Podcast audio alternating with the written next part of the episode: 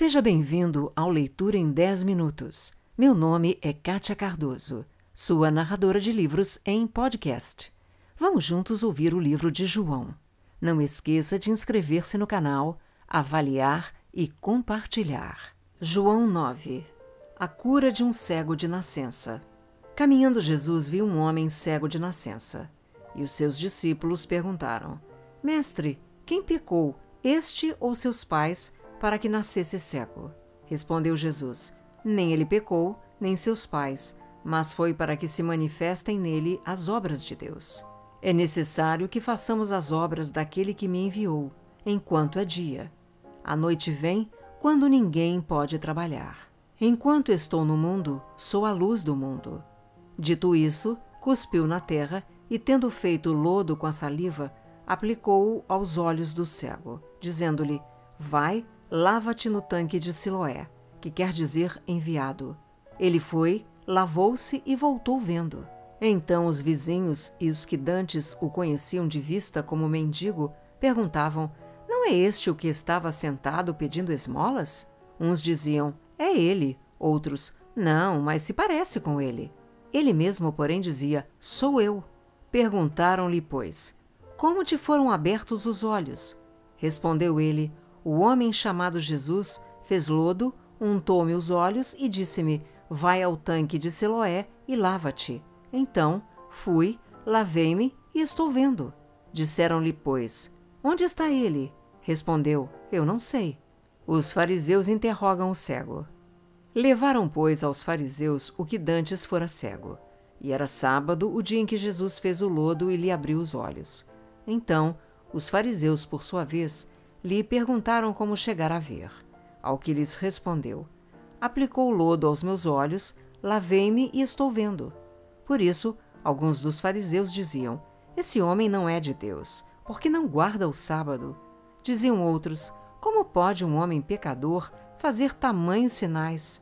E houve dissensão entre eles. De novo, perguntaram ao cego: Que dizes tu a respeito dele, visto que te abriu os olhos? Que é profeta, respondeu ele.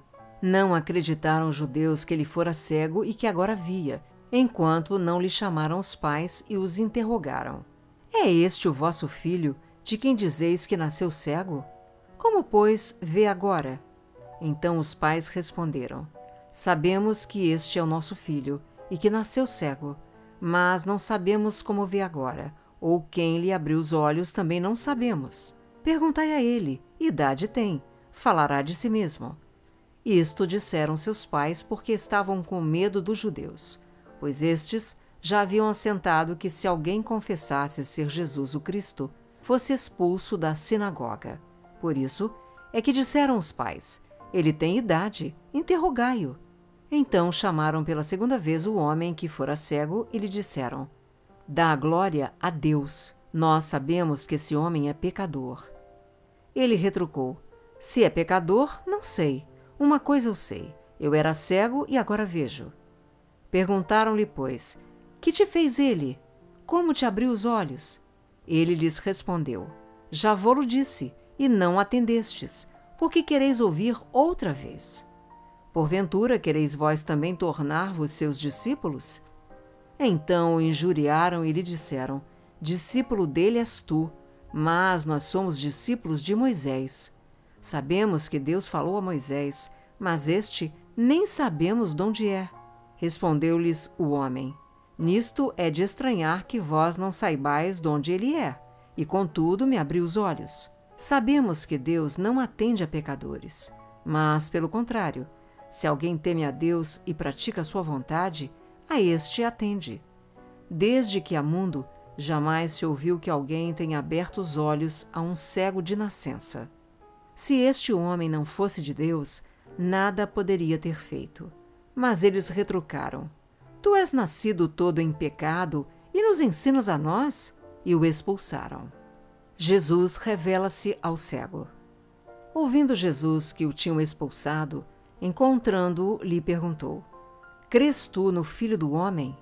Ele respondeu e disse: Quem é, Senhor, para que eu nele creia? E Jesus lhe disse: Já o tens visto, e é o que fala contigo. Então afirmou ele: Creio, Senhor, e o adorou. Prosseguiu Jesus: Eu vim a este mundo para juízo, a fim de que os que não veem vejam, e os que veem se tornem cegos. Alguns dentre os fariseus que estavam perto dele perguntaram-lhe: Acaso também nós somos cegos? Respondeu-lhe Jesus: Se fosseis cegos, não terias pecado algum, mas porque agora dizeis: Nós vemos, subsiste o vosso pecado. João 10 Jesus, o bom pastor. Em verdade, em verdade vos digo: o que não entra pela porta no aprisco das ovelhas, mas sobe por outra parte, esse é ladrão e salteador. Aquele, porém, que entra pela porta, este é o pastor das ovelhas. Para este, o porteiro abre, as ovelhas ouvem a sua voz, ele chama pelo nome as suas próprias ovelhas e as conduz para fora. Depois de fazer sair todas as que lhe pertencem, vai adiante delas e elas o seguem, porque lhe reconhecem a voz. Mas de modo nenhum seguirão o estranho. Antes, fugirão dele, porque não conhecem a voz dos estranhos. Jesus lhes propôs esta parábola, mas eles não compreenderam o sentido daquilo que lhes falava. Jesus, pois, lhes afirmou de novo: Em verdade, em verdade vos digo, eu sou a porta das ovelhas. Todos quantos vieram antes de mim são ladrões e salteadores. Mas as ovelhas não lhes deram ouvido. Eu sou a porta. Se alguém entrar por mim, será salvo. Entrará e sairá e achará pastagem. O ladrão vem somente para roubar, matar e destruir. Eu vim para que tenham vida e a tenham em abundância. Eu sou o bom pastor. O bom pastor dá a vida pelas ovelhas. O mercenário, que não é pastor, a quem não pertencem as ovelhas, vê chegar o lobo, abandona as ovelhas e foge. Então o lobo as arrebata e dispersa. O mercenário foge, porque é mercenário e não tem cuidado com as ovelhas. Eu sou o bom pastor, conheço as minhas ovelhas e elas me conhecem a mim. Assim como o Pai me conhece a mim, e eu conheço o Pai, e dou a minha vida pelas ovelhas. Ainda tenho outras ovelhas, não deste aprisco. A mim me convém conduzi-las. Elas ouvirão a minha voz, então haverá um rebanho e um pastor. Por isso, o Pai me ama, porque eu dou a minha vida para a reassumir. Ninguém a tira de mim, pelo contrário, eu espontaneamente a dou. Tenho autoridade para a entregar e também para reavê-la. Este mandato recebi de meu pai. Nova dissensão entre os judeus. Por causa dessas palavras, rompeu nova dissensão entre os judeus. Muitos deles diziam: Ele tem demônio e enlouqueceu. Por que o ouvis? Outros diziam: Este modo de falar não é de endemoniado. Pode porventura um demônio abrir os olhos aos cegos? A festa da dedicação. Jesus é interrogado. Celebrava-se em Jerusalém a festa da dedicação. Era inverno. Jesus passeava no templo, no pórtico de Salomão. Rodearam-no, pois, os judeus e o interpelaram. Até quando nos deixarás a mente em suspenso? Se tu és o Cristo, dize-o francamente. Respondeu-lhes Jesus: Já vou-lo disse e não credes. As obras que eu faço em nome de meu Pai testificam a meu respeito, mas vós não credes, porque não sois das minhas ovelhas.